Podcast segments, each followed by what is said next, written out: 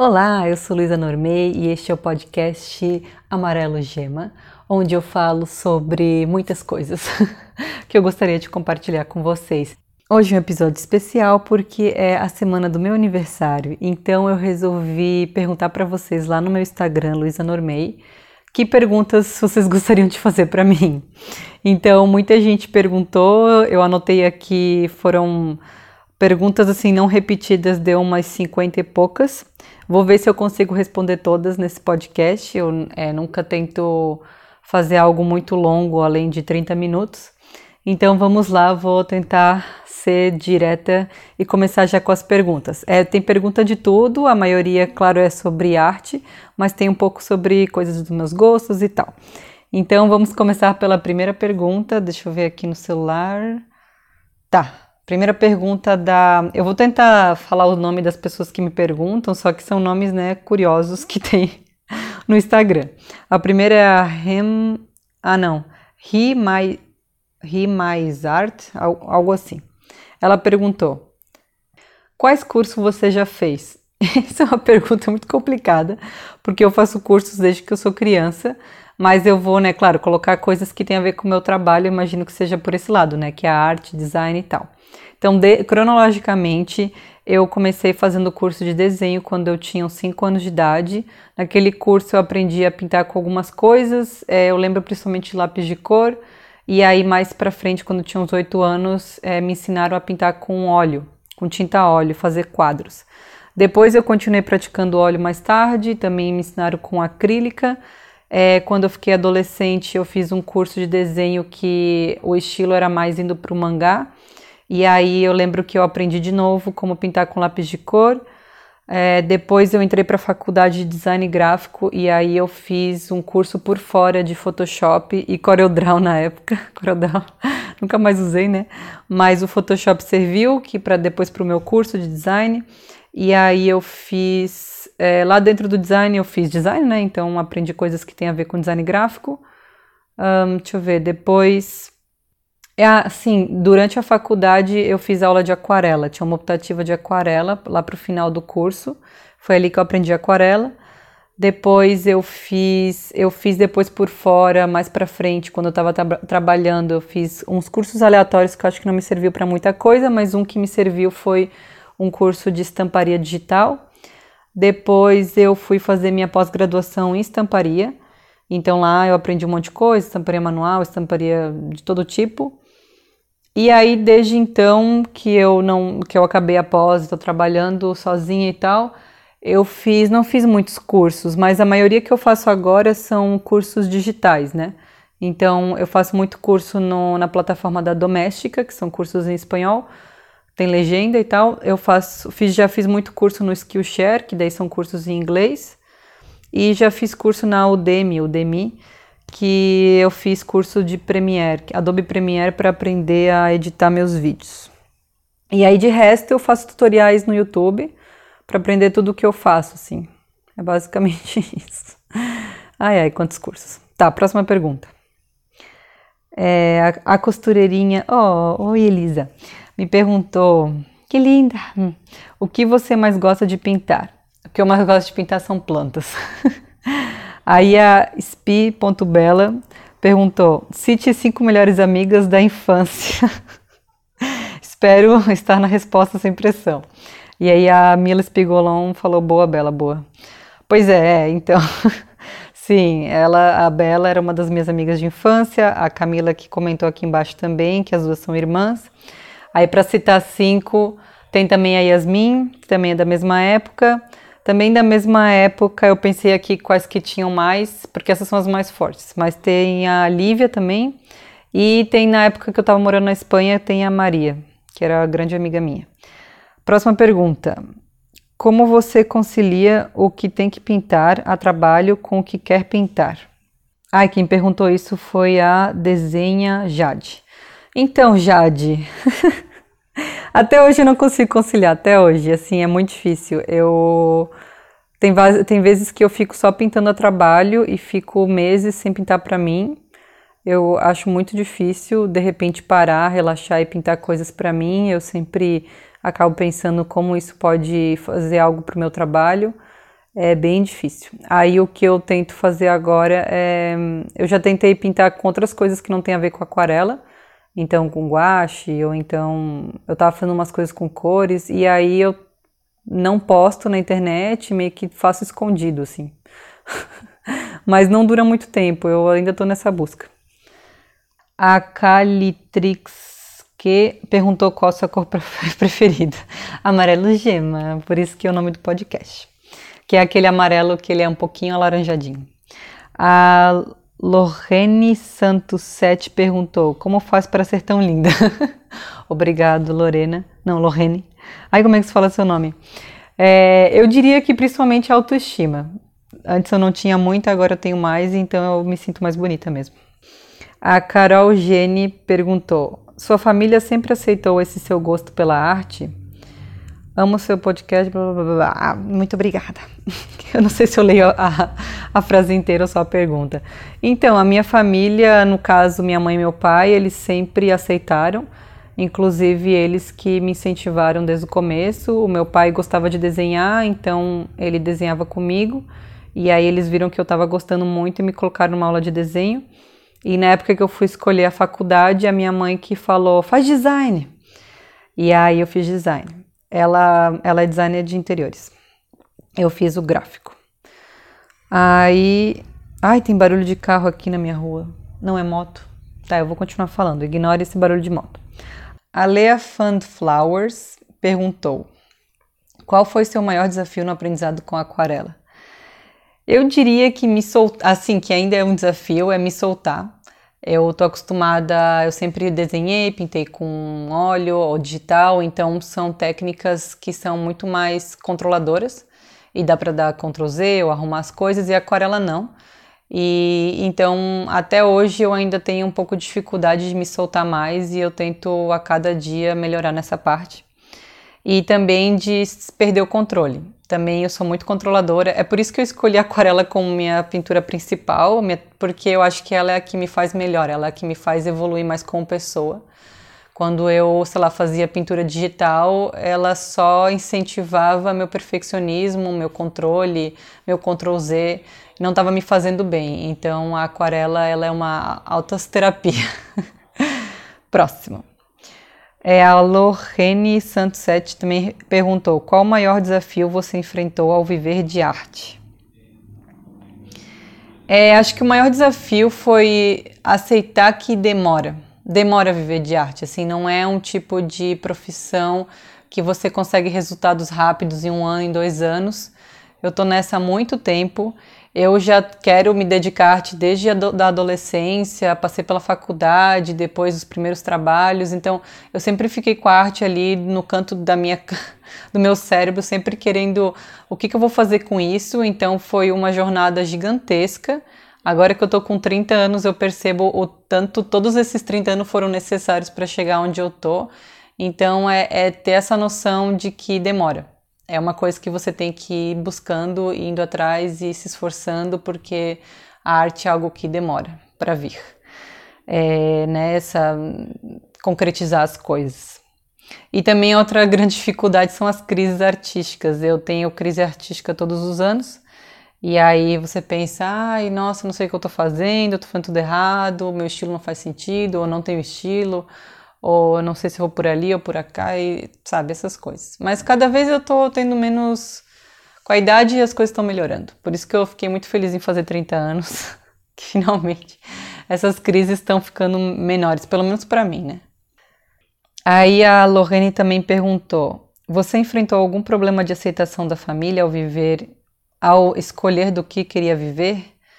Não, é, mas eu sinto que sempre rola, rolou uma pressão de tipo de dar certo, de me sustentar com, assim, o que eu fosse, eu podia escolher o que eu quisesse, mas o que eu quisesse tinha que ir muito bem, me dar bastante dinheiro e eu ser bem independente. Então, como eu escolhi uma coisa muito difícil, é, demorou mais tempo, isso me deixou muito ansiosa e achando que eu não ia conseguir e tal.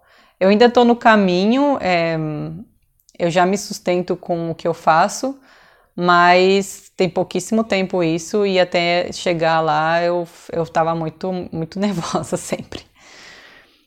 Aí tem uma pessoa aqui que perguntou, a pessoa é Beasnart, não sei se é homem ou mulher. Em algum momento da sua vida você já desistiu da arte por motivos de desânimo, falta de criatividade, etc. É, eu posso dizer que mais ou menos quando eu tinha uns 19 anos, que eu estava no segundo ano da faculdade, eu entrei em altas crises. Acho que foi a maior crise artística que eu tive, existencial. Eu entrei na faculdade com muitas expectativas e eu sempre tinha, tinha uma certa autoestima com a minha arte, com o meu desenho até então, mas na faculdade tinha um milhão de pessoas melhores do que eu. É, eu percebi que a faculdade de design não era sobre desenho e eu tinha que saber muitas coisas que eu não era boa na parte de design mesmo, na parte de computador, eu não sabia fazer nada no computador até entrar. Então eu fui percebendo que eu não era boa com design, eu não era a melhor no desenho eu não estava conseguindo os estágios que eu queria, outras pessoas estavam conseguindo da minha turma, então, nossa, isso eu fiquei bem mal com isso. Eu também tinha professores de desenho que não me davam muita bola, não percebiam nada em mim assim como potencial naquela época. E aí eu entrei numa crise absurda. eu fiquei me perguntando por que, que eu desenhava, se eu desenhava para mim ou se era para os outros, para ser aceita é, se isso era necessário, se eu devia ir para outra carreira, é, foi bem tenso. E aí eu, eu acho que tem outra pergunta que alguém perguntou mais para frente, que também pergunta como eu superei isso, então acho que vou falar depois. Mas é, isso aconteceu por aí, quando eu tinha uns 19 anos. A Rider Marisa perguntou: Você começou a trabalhar com arte porque quis ou porque estava desempregada? porque eu quis. Inclusive, pedi demissão de um emprego estável que eu estava, porque eu já estava meio que cansada, assim. Não estava sendo muito legal, eu me sentia meio fazendo coisas muito inúteis, sendo que eu tinha mais potencial que isso. A Nath Mimi perguntou: Você já sofreu algum tipo de preconceito por trabalhar com arte? Eu não sei, eu acho que talvez eu já tenha sofrido e eu não lembro. Eu realmente não consigo lembrar. Eu acho que eu sempre falo sobre o meu trabalho de uma forma tão interessada e interessante que as pessoas normalmente elas acham muito legal e elas ficam com inveja. Tá. A Laila Abou perguntou: Quais foram os materiais mais improváveis que você já aquarelou e os projetos mais legais que já fez? Eu não sei se eu entendi essa pergunta. Se é tipo materiais onde eu aquarelei, tipo, ah, aquarelei no tecido, por exemplo que eu acho que foi a coisa mais diferente. Ou isso, ou o papel, acho que a aquarela não, ela não pega em muitos lugares. Ah, já aquarelei no braço, tipo em amigos e tal, como fazer tatuagem, de mentira, assim. E se for aquarelar coisas que não são aquarela, eu já aquarelei canetinha hidrocor, assim, eu pinto com, com canetinha, jogo água e aí fica meio que uma aquarela. Não sei se era essa a pergunta. E quais são os, os projetos mais legais que já fez? É, deixa eu ver. Ah, primeiro o meu TCC, que foi um livro infantil da Matisa. Tenho muito orgulho dele. Depois, na minha, o meu projeto final do, da pós-graduação também tenho muito orgulho. Eu fiz uma coleção de estampas inspirada no, numa obra, numa pintura num museu lá de Madrid, que era onde eu fazia a pós. É, também tenho muito orgulho da minha primeira, primeira e única exposição que eu fiz na vida, que eu planejei toda a exposição e, nossa, eu, eu vejo fotos hoje e eu penso, nossa, que trabalheira. Fico bem orgulhosa com essa exposição. Tinha a ver com estamparia também. E meu, meu maior orgulho de projeto é o Clube da Aquarela, que é o meu programa de assinaturas online, para a gente praticar aquarela todo mês. A, Gé, a Jéssica Caparra, não, não, Jéssica Parra, perguntou: Você pretende ter filhos? Sim, se o mundo não acabar. Assim, eu desde criança eu sempre pensei em ter filhos, mas quando tu fica mais velha tu esquece disso, porque tu tem medo de ter filhos na, na hora errada. E agora que eu já tenho 30, eu penso de novo, ah, sim, daqui a alguns anos posso ter filhos, mas também vai depender muito de como vai estar o mundo, né? Não sei. Colorir Divine de menina também, perguntou: qual o seu maior sonho profissional hoje? É, deixa eu ver. Eu gostaria muito de começar a receber propostas de lugares legais no mundo inteiro que tem a ver com é, ensino. Então, propostas de dar aula em lugares por aí, em escolas, em, em faculdades, em lugares legais. Não sei, a doméstica me, me chamar para ir até Madrid gravar um curso com eles, talvez. Já tem brasileiros que fizeram isso, eu adoraria um convite desse.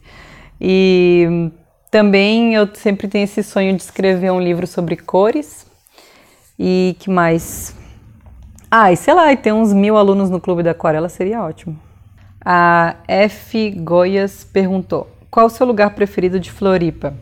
Ai, eu tenho que pensar muito sobre isso, mas o que me veio na cabeça é um lugar que toda vez que eu vou eu penso: Ai, eu adoro esse lugar. É Matadeiro, que é uma praia, bairro assim, que tem muito. Tem, a pra... tem praia, tem a Praia da Armação que está ali do lado, tem muitas pedras, tem um morro atrás que é muito lindo, tem muita árvore, tem uma trilha do lado. Tem. Ai, nossa, é ótimo esse lugar, eu adoro.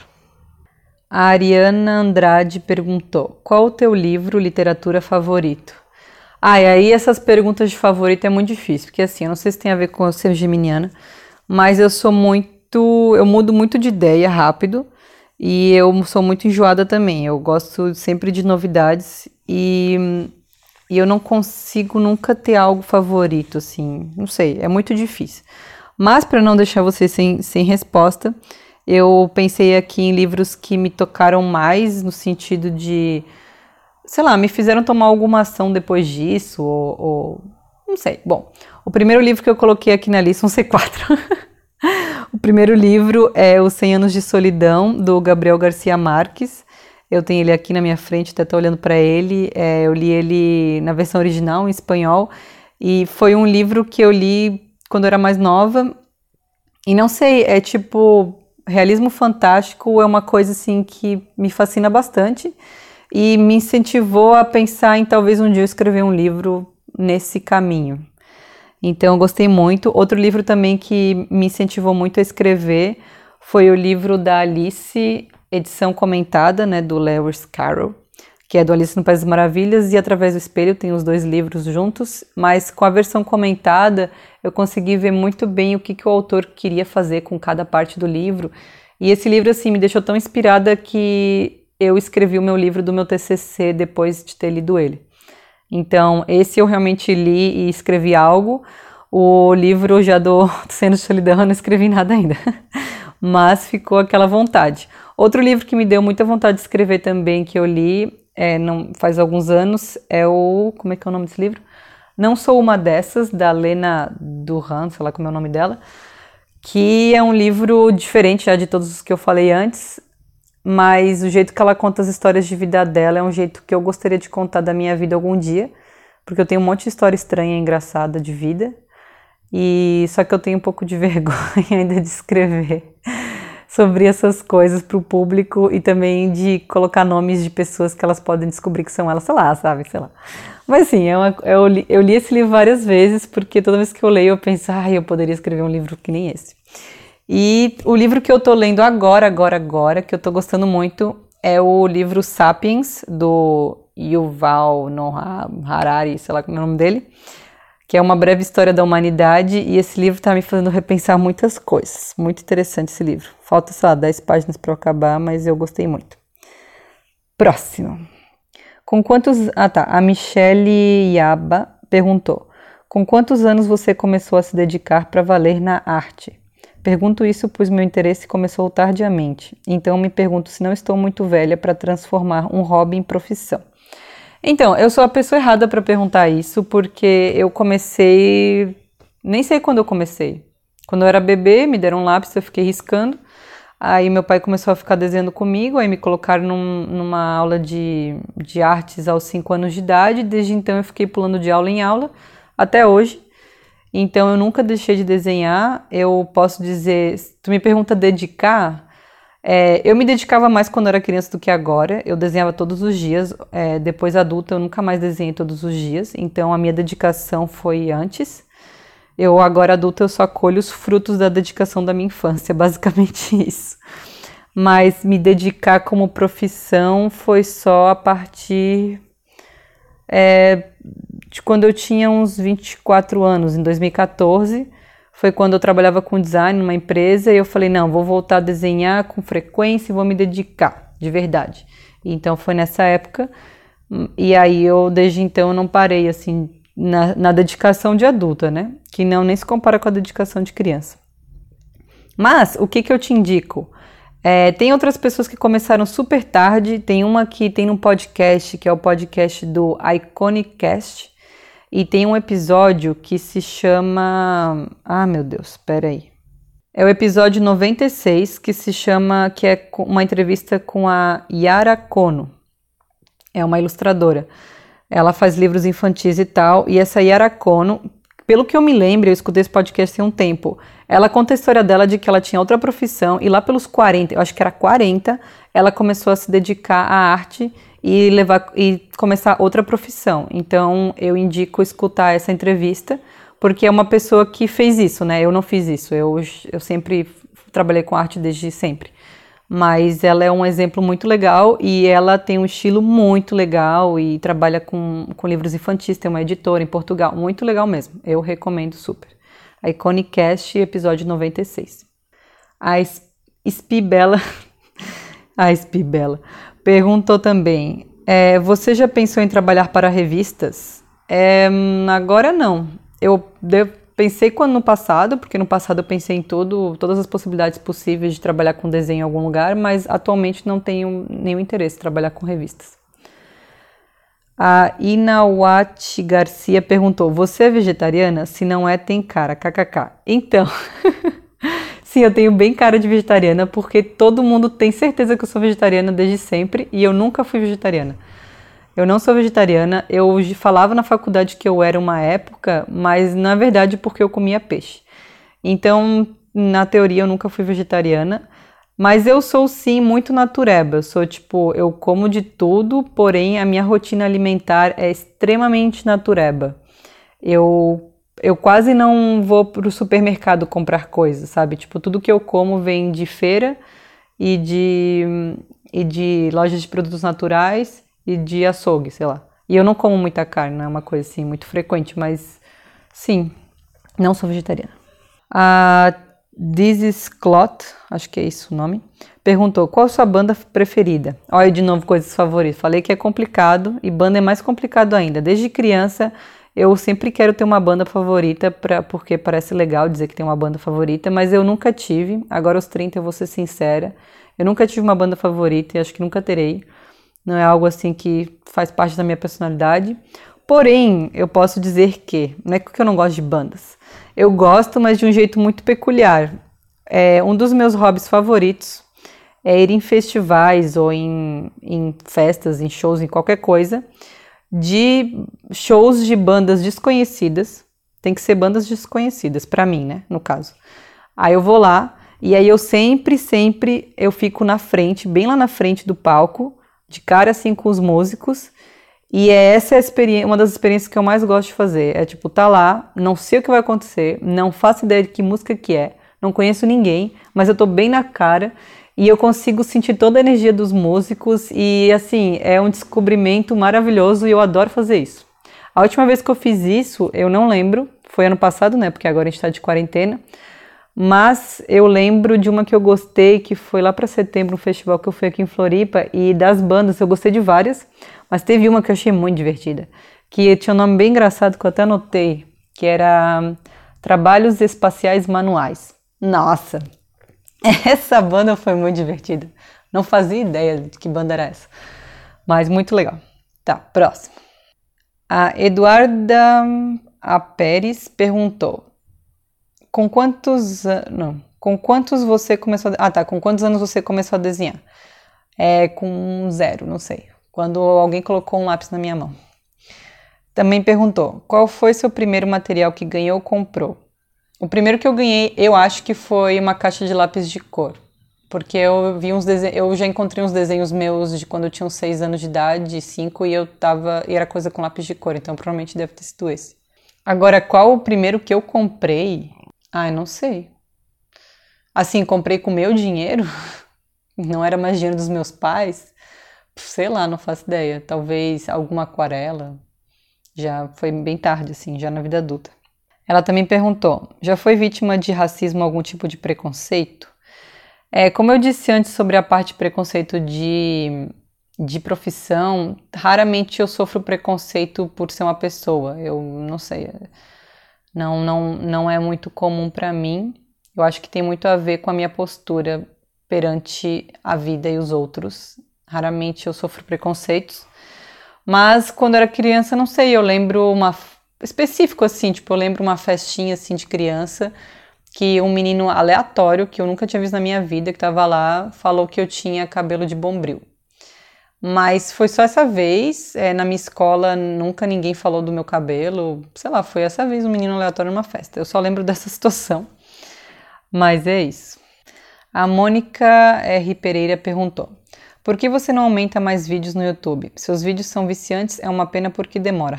ah, não, beijos. Então, Mônica, se você já escutou alguma vez meus podcasts, outros episódios, você vai saber por quê. Porque não dá, não tem como.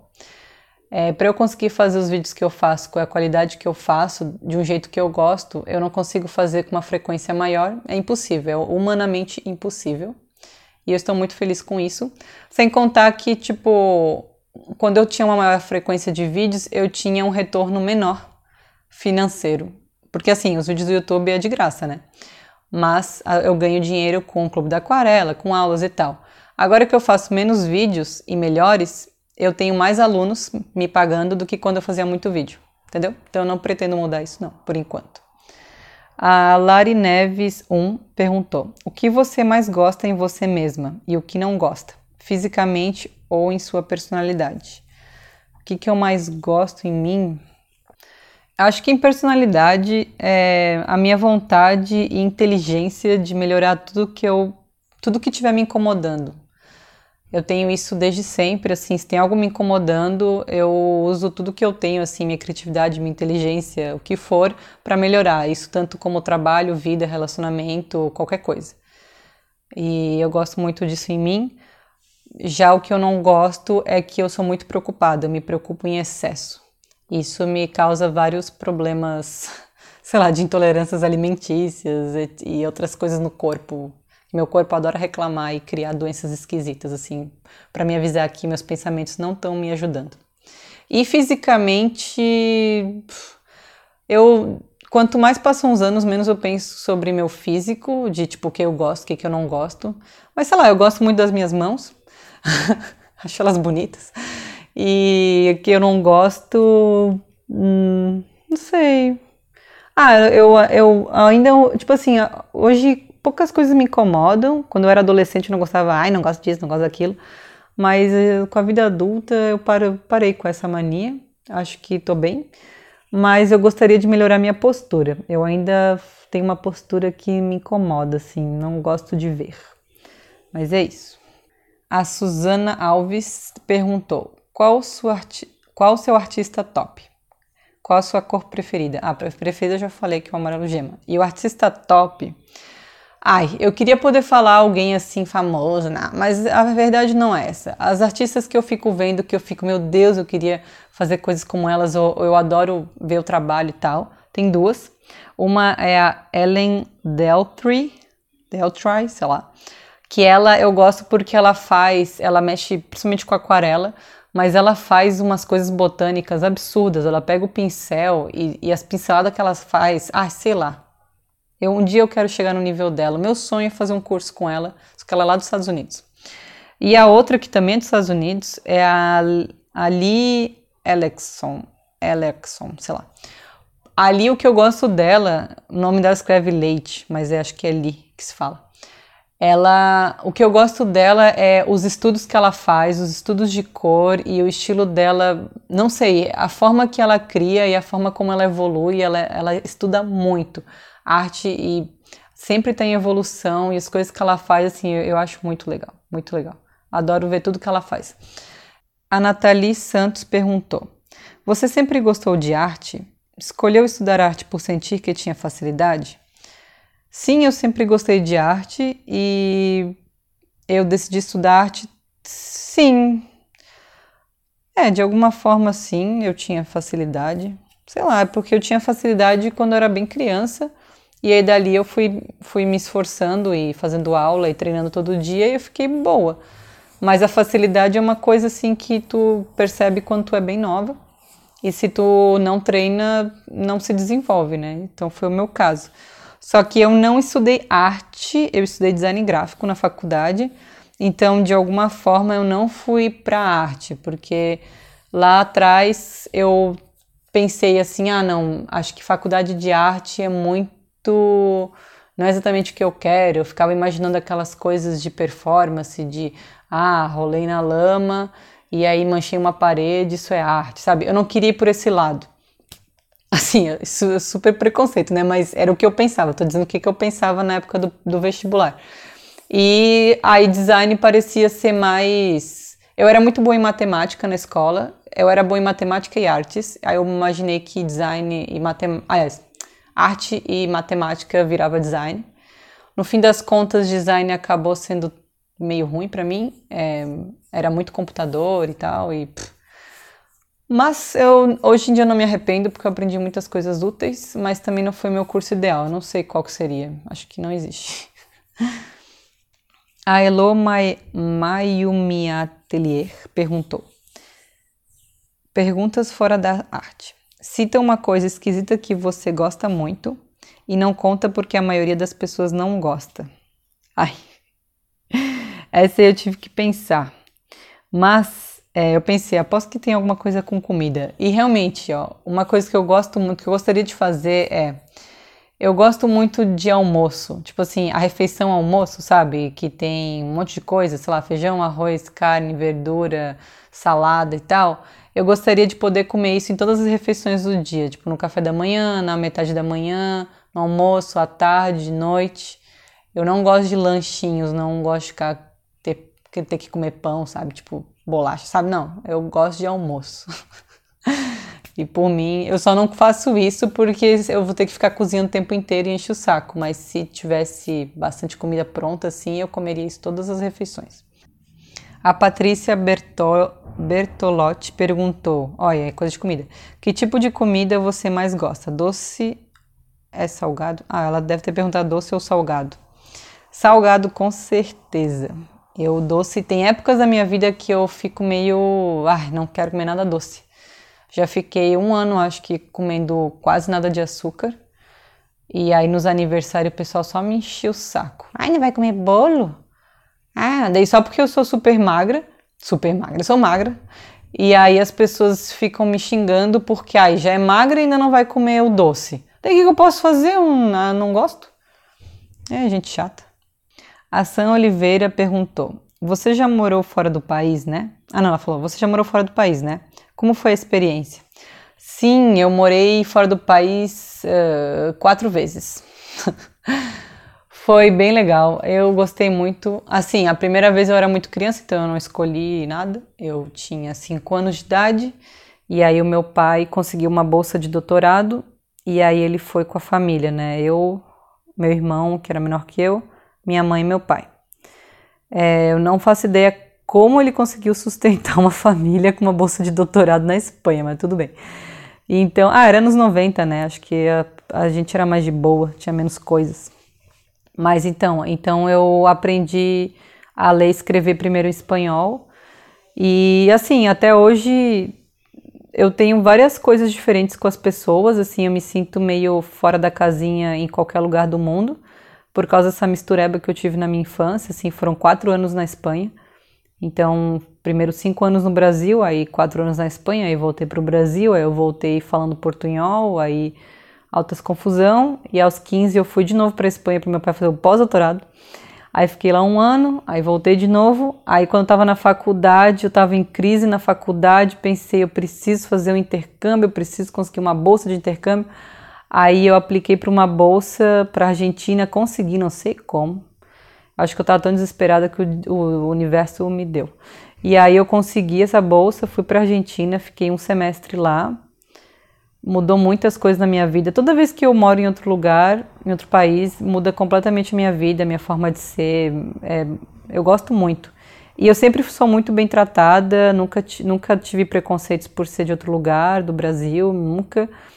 É, sempre faço amigos muito bons, é, aprendo muita coisa sobre outras culturas, eu gosto muito. Coincidentemente, todos os lugares que eu morei falavam espanhol, então eu tenho uma forte ligação com a língua espanhola, né? E depois a Argentina, fiquei lá, né, seis meses. Aí eu voltei para o Brasil e aí fiquei mais um tempo aqui. E aí quando eu estava trabalhando, eu estava juntando dinheiro para ir morar num lugar que falasse inglês, para eu melhorar meu inglês. Mas aí eu vi uma pós-graduação em Madrid que era o meu sonho. ai, ai, daí eu peguei meu dinheiro e gastei com ficar um ano em Madrid, estudando lá.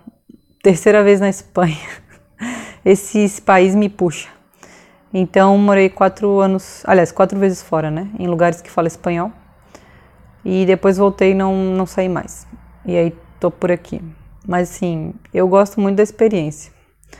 Eu quero fazer isso de novo. Eu não ficaria mais que um ano em lugar nenhum. Minha ideia é, tipo, é sempre entre três meses a um ano. E dessa próxima vez eu espero ir para um lugar que fale inglês, porque eu preciso melhorar meu inglês. Assim, ele já é bom, mas eu quero que ele seja fluente que nem meu espanhol. Para eu poder, tipo, dar aulas em inglês, coisa assim, sabe? A Bia Dandask, sei lá, perguntou: Qual o seu gosto para música, séries e filmes? Como você se relaciona com as outras artes? Ai, ai. É, eu não, eu não sou assim, eu não tenho essas respostas legais para isso, eu acho. então, música, é, música é uma coisa estranha. Eu tenho fases, tenho fases que eu nem escuto muita música. Tipo agora, eu tô há um tempo sem escutar música, não tenho nada assim rolando. Tem outras épocas que eu fico meio viciada em alguma coisa. Mas então eu vou pensar nas últimas coisas né, que, eu, que eu escutei. É, não sei, teve uma época que eu era muito viciada em música popular brasileira. Aí teve épocas muito viciada em músicas da Disney. É, eu gosto muito de músicas pop que eu escutava na adolescência. Ah, sim, músicas em espanhol. Eu gosto de quase tudo que é em espanhol. Assim, milhões de gêneros diferentes, tipo flamenco, cumbia, bachata, reggaeton, é, sei lá, rock nacional, sabe? Tipo, não sei, é um gosto estranho. É em espanhol eu já gosto. E é isso aí. E deixa eu ver, séries então, eu já fui muito louca das séries, eu assistia quase tudo, de qualquer coisa. Só que agora, nos últimos anos, eu percebi que séries muito pesadas não me fazem bem. É, eu fico tendo sonhos à noite e aí isso me atrapalha a vida. Então, ultimamente, eu só assisto séries mais leves. E atualmente eu tô assistindo. Eu assisto com meu namorado aquele Brooklyn Nine-Nine, que é de comédia. Eu gosto muito de assistir documentários. Eu assisti recentemente Fleabag, que eu até falei em outro episódio, e eu tô reassistindo a segunda temporada, porque eu adorei a segunda temporada de Fleabag, muito bom. É, que mais? Ah, acho que é isso, não sei. É, esses são as séries que eu, que eu assisto. De filmes, eu também mudei muito meu gosto para filmes. Antes eu assistia tudo, agora eu também prefiro filmes mais leves. Ou então eu gosto de filmes mais psicológicos, assim, é, que falam mais da vida e tu fica pensando assim, é, sentido da vida, coisas desse tipo, relacionamentos, não sei, coisas assim. Mas eu tenho uns filmes assim que eu gosto de assistir várias vezes, é, pela questão de eu gosto do roteiro e, e ele, eu acho eles mais artísticos e principalmente a parte de cores. Um deles é o Her, que é o Ela, né? Aquele que a capa é vermelha assim. E, nossa, tem um lance de cores nesse filme que é demais. E outro que é um clássico de artista gostar desse filme, que é o Amélie Poulain. Ai, ai, esse é meu. Minha... Eu, eu não gosto nunca de gostar do que todo mundo gosta, né? Essa besteira que a gente tem. Mas eu tenho que admitir, eu adoro esse filme. Eu já assisti ele umas 50 vezes e eu acho ele ótimo. E as cores e tudo. Adoro esse filme também. Próximo. Comida. Ah, tá. A Liv FDM perguntou: comida favorita? De novo, gente, coisas favoritas são complicadas. Não, não sei comida favorita, nunca tive. Não sei, eu. eu, eu, sei lá, eu posso dizer que eu gosto da comida que a minha família faz. É, na minha família as pessoas cozinham muito bem, muito bem mesmo. Então, a comida do meu pai, da minha mãe, do meu irmão. Meu irmão é muito bom com massas, então ele faz ravioli, pão, é, sei lá, macarrão caseiro, pizza. A minha mãe faz umas invenções malucas, qualquer coisa que ela inventa fica bom. Meu pai faz churrasco uruguaio, faz paella espanhola, sabe? Tipo, meu pai é o gringo, né? Minha mãe é brasileira. E então, é. E eu, eu faço saladas. Eu sou muito boa de saladas, assim. Eu sou especialista em salada.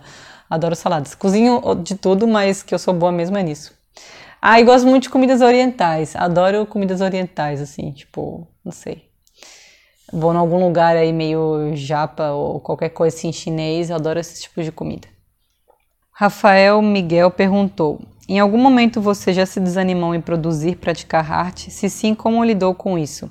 Ah, essa era a pergunta que alguém já tinha perguntado antes, que eu falei sobre quando eu tinha 19 anos. Eu fiquei em crise total. E aí, como eu superei isso, foi que né, como eu lidei com isso. Primeiro eu lidei muito mal, eu fiquei nessa super crise, aí eu fiquei pensando em largar a faculdade e não desenhar mais. E aí eu lembro que na faculdade tinha, tinha uma papelaria ali no campus, e aí eu comprei um caderno. E eu comecei a escrever tudo que eu pensava naquele caderno, e então eu comecei a vomitar minhas palavras por dias e dias e dias e dias. E eu ficava escutando músicas melancólicas, e ah, é, foi muito tenso. E aí eu fiquei nisso um tempo, não sei quanto tempo foi, até que eu liberei tudo que eu tinha. E aí eu joguei esse caderno fora, queimei, não lembro. E aí eu resolvi, tipo assim, ah, então já que eu não sei o que eu quero, eu vou fazer o que eu quiser, tipo assim, sem expectativa, sem tentar agradar ninguém, sem nada. Então eu lembro que tinha uma aula de desenho que eu ia na faculdade, que eu era bem medíocre na aula, né, tipo comparado com outros alunos, e aí eu comecei a desenhar o que eu queria, assim, tipo assim, sem pensar em nada, sem pensar em ser a melhor, sem pensar em evoluir ou trabalho, qualquer coisa. E aí quando eu finalmente comecei a desenhar o que eu gostava, é, o professor começou a perceber e aí ele falou, olha, você tem um estilo que parece de livro infantil, tal. Daí ele me deu umas referências, daí eu comecei a me empolgar, me empolgar e eu comecei a evoluir, evoluir e de repente me encontrei. E aí eu tive a ideia de fazer o meu TCC um livro infantil. Esse professor gostou muito da minha evolução e me deu meu primeiro estágio. Depois do segundo estágio também, foi meu orientador. E aí as coisas foram e eu consegui acabar a faculdade e fiz um livro. É isso. Abel Desenha perguntou: Qual é o seu, sua cantora favorita? Olha, meu Deus, eu esqueci esse negócio de favorito. Tá, eu pensei aqui, e assim, eu não tenho cantor, cantora favorito, nunca tive, mas eu tenho épocas. Então, ah, qual. Tipo, eu fico às vezes viciada num cantor barra cantora por um mês, ou não sei, e aí eu fico só escutando tudo dessa pessoa, fico vendo todas as entrevistas que eu encontro no YouTube, aí eu fico sugando tudo que eu consigo, aí eu enjoo e largo de mão e nunca mais escuto. Então, assim, atualmente eu não tô fazendo isso com ninguém, mas a última pessoa que eu fiz isso foi a Rosalia, da Rosalia.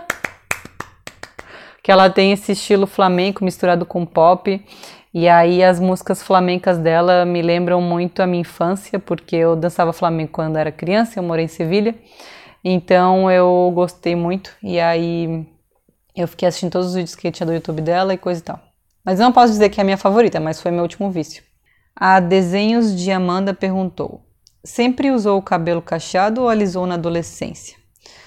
É, eu sempre usei cacheado, o máximo que eu fiz foi quando eu tinha uns 15 anos, eu fiz relaxamento, que foi deixar com os cachos mais pesados, então meio que o cabelo ficava mais comprido, ele meio que ia pro ondulado em vez de ser cacheado, porque eu queria ter o cabelo mais comprido e tal, e mais fácil. E aí eu fiz esse relaxamento acho que duas ou três vezes, então foi dos 15 aos 16, e depois disso não fiz mais, deixei crescer normal e tal. É, eu fui, acho que foi aos 18, 19 que eu encontrei uma cabeleireira que sabia como cortar meu cabelo finalmente. E dali eu comecei a gostar mais de como cuidar dele. E também foi na mesma época que começou a surgir na internet, na, no YouTube, as blogueiras de, de cabelo cacheado. E dali foi. A SW Castilho Arte perguntou: como você chegou onde chegou artisticamente? Tipo, testou de tudo e pronto, tem um estilo, o um motivo da minha arte? que me dera. Como soube definir o que queria transmitir com suas ilustrações? Passou por muitos materiais até chegar na aquarela? Oh meu Deus, quanta pergunta. Tá, peraí, vamos lá. Como você chegou onde chegou artisticamente? Ai, é. Assim, desenho desde sempre, desde criança, então quando eu era criança eu desenhava o que eu queria, ou, ou onde meus pais me colocavam de aula. Então, qualquer coisa que tinha a ver com arte, desenho eu gostava. Aí na adolescência eu comecei a gostar mais de, de coisas de mangá. Então eu desenhava mangá, mangá, mangá que nem um louca. E aí quando eu entrei na faculdade, eu percebi que mangá não era uma coisa assim legal na faculdade. E aí eu fiquei com um pouco de vergonha e comecei a largar o mangá e tentar me adaptar ao que eu achava que, que era necessário para trabalhar com ilustração na faculdade. Então eu tentei ir mais para um lado realista e aí não deu muito certo, não gostei muito. E aí assim, a faculdade meio que cagou tudo, porque eu comecei a enxergar a ilustração como trabalho e aí eu comecei a ficar muito ansiosa, eu já não sabia mais o que, que eu queria. Aí na metade da faculdade eu descobri que eu gostava do estilo mais infantil, né, de ilustração infantil. Aí eu fui por esse lado, tal. Mas aí eu ia trabalhar com isso, só que eu arranjei um emprego em design gráfico, aí fiquei trabalhando com design gráfico, aí depois eu enjoei e comecei a pintar de novo com aquarela e fazer coisas assim em ilustração infantil. Mas aí depois eu inventei de fazer uma pós em estamparia, então eu fui pro lado da estamparia e parei de fazer os desenhos infantis. E aí depois eu comecei a dar aula, daí eu percebi que eu gostava mais de dar aula do que fazer todas as outras coisas que eu já tinha feito. E atualmente eu percebi que a arte para mim, desde o começo, não era para ter sido um trabalho assim de fazer arte para os outros. É, a arte para mim é uma coisa minha. É, eu sou uma pessoa criativa, então faz sentido eu trabalhar com criatividade, mas não quer dizer que eu tenha que vender minha arte para os outros. Eu posso fazer arte e ganhar dinheiro com isso de outras formas, e eu descobri que eu posso fazer isso ensinando. E aí eu fico com a minha arte para mim, sabe? E isso está me fazendo muito melhor. E sobre estilo, se eu tentei de tudo, sim, eu tentei de tudo. Ainda estou tentando. Até hoje estou tentando. Porque eu tenho muita mania de olhar para o lado agora. Eu peguei essa mania na faculdade de tipo olhar o que os outros estão fazendo e querer fazer o que os outros estão fazendo, porque eu acho legal. E eu não olho para mim assim, o que que eu quero realmente fazer, sabe? O que que eu gosto de fazer e não necessariamente o que eu acho bonito. É diferente o que, que você acha bonito e o que, que você gosta de fazer, ativamente fazer, sabe? Como soube definir o que queria transmitir com suas ilustrações? Olha, eu nunca pensei nisso, é, o que transmitir, eu simplesmente faço o que eu quero e aí acaba sendo transmitido algo. ah, de pensar. É, não, eu acho que também tem muito assim. Eu penso logicamente, racionalmente, ah, na composição, nas cores, é, o que, que vai ser o desenho. Mas depois, a sensação que o desenho dá no final, eu acho que é uma coisa muito do meu inconsciente. Eu não planejo tudo. Então, eu planejo até uma parte, eu planejo meio que a parte técnica, e aí depois eu vou fazendo. E aí, de alguma forma, meu inconsciente faz o que, que ele quer, e no final fica o que fica. Até que tem muita pintura minha que eu olho depois que eu acabo eu penso, nossa, que ótima ideia, hein? e tipo, eu não pensei isso, surgiu depois. É o meu inconsciente trabalhando. Passou por muitos materiais até chegar na aquarela? Sim, acho que eu já falei disso antes, né? Eu passei pelo lápis de cor, óleo, nanquim, é, digital, né? Então Photoshop, Illustrator, guache, acrílica, muita coisa. Andréa Magalhães RJ perguntou: Você acha a faculdade de design gráfico elitista? Prof Sou professora de pré-vestibular comunitário da Rocinha e tenho algumas alunas que sonham com essa carreira, mas ficam com medo se conseguirão finalizá-la por dificuldades financeiras. Então, você meio que quase que é obrigado a ter um computador. Até acho que dá, algumas faculdades têm o computador né, lá para você usar, mas eles te mandam tanto trabalho para fazer que eu não sei se dá para ficar indo para a faculdade o tempo inteiro fazer trabalho. Tem também a parte de impressão, a gente gasta um monte com impressão, eles te obrigam a imprimir um monte de coisa. Mas tirando isso, no começo, nas primeiras, nas primeiras fases, tu gasta mais porque tem que ficar comprando material de desenho, coisa assim. Não sei. Tem algum curso que não é elitista? Não sei, tô pensando aqui. Andrea também perguntou: quando você era criança adolescente, como você se imaginava com 30 anos? Eu me imaginava resolvida com a vida. A Sarinha perguntou: que produtos você usa no cabelo e qual sua rotina de cuidados com cabelo e pele? Ai, coisa de blogueirinha. Então, com cabelo faço muita coisa. Eu até anotei aqui para quem quer saber exatamente o que eu uso. Primeira coisa, é, a minha referência de, de blogueira assim dos cabelos é a Mari Morena, que eu sigo no YouTube. De todas assim, é que eu gosto mais das resenhas dela e os produtos que ela indica. Todos os que eu uso eu peguei lá das indicações dela. Então, atualmente eu faço assim, eu tenho uma rotina de lavar o cabelo. Eu lavo mais ou menos a cada três, quatro dias agora na quarentena, eu fico bastante tempo sem lavar o cabelo. E aí, quando eu lavo, na maioria das vezes eu faço uma lavagem de rotina que é eu uso co-wash, que é tipo um shampoo leve. Na verdade, não é um shampoo, é, é como se fosse um shampoo, mas é um condicionador, como se fosse um shampoo. E aí eu uso o Scala Tangerina.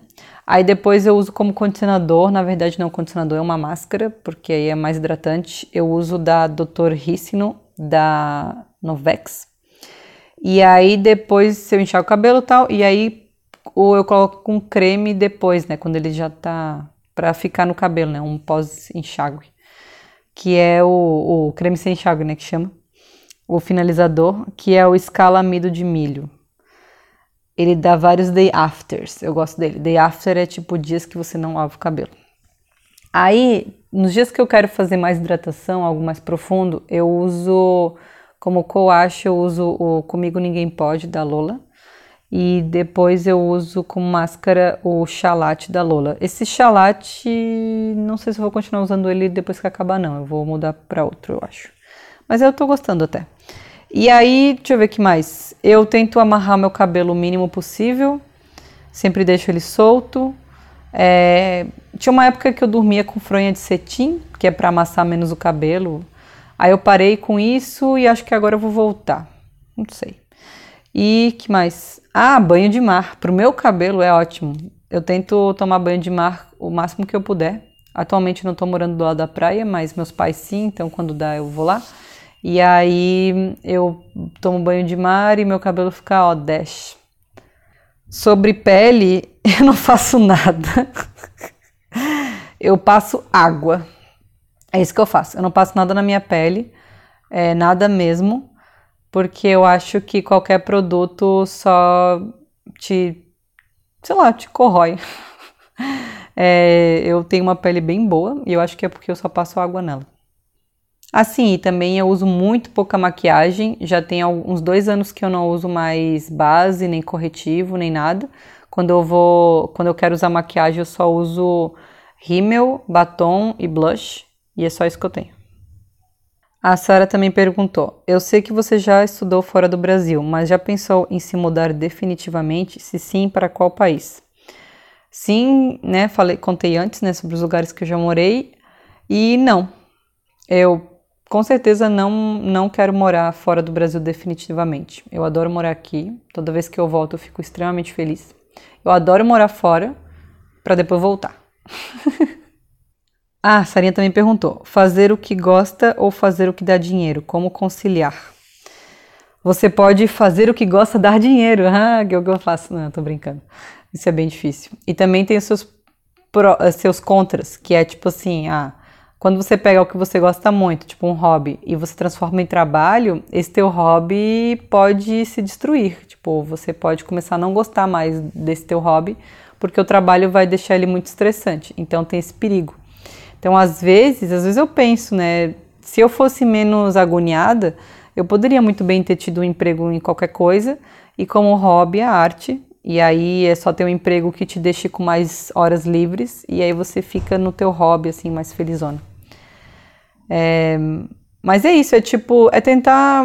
Eu acho que se, se, o, se o teu trabalho não é o teu hobby, né, que, nem é meu caso, que eu transformei meu hobby em trabalho, eu acho que tentar não não se sobrecarregar com o seu trabalho, sabe? Não, ou tentar colocar algo do seu hobby no seu trabalho aos poucos, não sei. Eu tentava fazer isso quando eu trabalhava com design gráfico. Toda oportunidade que eu tinha de colocar ilustração nas coisas, eu colocava. Eu falava para o chefe, aí se eu fizer um desenho nessa caneca? Ele lá aprovava eu podia desenhar alguma coisa, sabe? E também eu acho que, mas me ajudou muito ter projetos paralelos. Então eu tinha o meu trabalho, só que aí eu criei, sei lá, uma página no Facebook onde eu postava aquarelas e ilustrações, só para mim, sabe? Sem motivo nenhum. Então ter um projeto pessoal te faz aguentar mais a vida, sabe? A Opretelier perguntou: Você está onde imaginava aos 30 anos? Olha, eu acho que sim, hein? E eu até acho isso bem esquisito, porque eu nunca cheguei onde eu pensava em, lá, em nada. Eu lembro que na faculdade foi uma desgraça, depois do trabalho foi uma desgraça. eu nunca, tudo minhas expectativas foram por água abaixo. E eu acho que nos últimos anos, no último ano eu comecei a baixar minhas expectativas, relaxar mais com a vida. E aí as coisas começaram a acontecer. Então, atualmente, tô bem. Não sei, é, digamos 2020, né? 2020 é o primeiro ano que minhas coisas estão mais estáveis em tudo no geral. E é realmente a primeira vez. Tô bem chocada, assim, até agora não tô acreditando. Não sei. Bom, foram 30 anos de luta, né? Acho que eu merecia alguma coisa. O abordar borda artear, oh, nomes difíceis, hein? Quais outras habilidades manuais você tem vontade de aprender?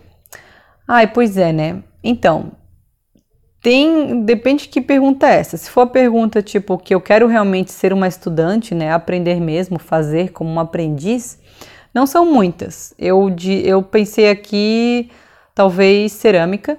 Eu acho que eu gostaria, eu já fiz cerâmica antes, mas muito pouco, e eu acho que é algo que eu ia achar muito relaxante, assim, ficar mexendo com o barro e criando formas, depois pintando o jarro, sabe? Acho que eu faria isso. É, e habilidades manuais que eu gostaria de ter com um passe de mágica é costurar. A Bigi Luciane perguntou: Qual foi a, a tua experiência pessoal mais inspiradora? Essa pergunta é muito difícil, então eu fiquei pensando sobre isso, que eu já tinha lido algumas perguntas antes, as difíceis, para ver se eu tinha alguma ideia.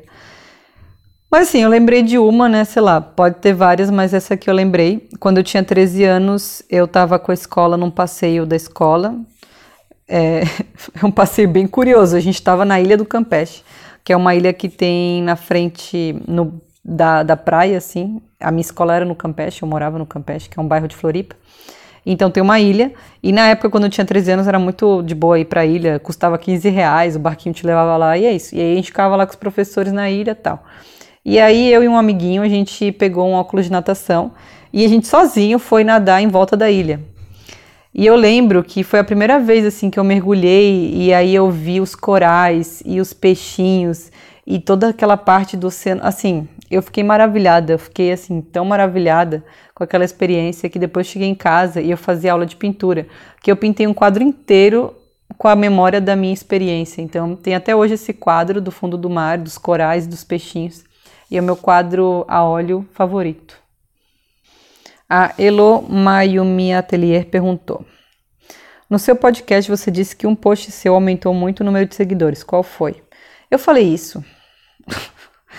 Eu, eu, acho que eu tava falando de um post que eu fiz sem pensar e coloquei lá e deu muito like, muito seguidor e não foi nada planejado. Que, que recente, né? Que foi aquele da, dos estudos de, de borboleta. Estamos indo para o final. Nossa, esse podcast deve estar gigantesco. Mas eu quis responder todas as perguntas, não é tanta assim. Acho que dá, né? I know design. Como foi o seu processo na carreira artística? Foi planejado? Por onde você recomenda começar?